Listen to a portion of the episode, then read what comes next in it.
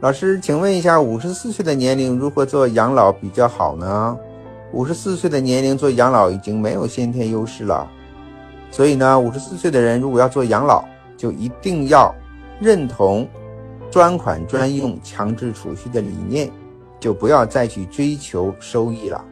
所以要和五十四岁的人呢去沟通专款专用的概念。比如说，你现在的钱如果不做养老保险，放在银行里。可能会被儿女占用，可能会被骗子骗走，对吧？那么如果呢放到保险公司的专门账户里呢，就会非常安全，而且持续。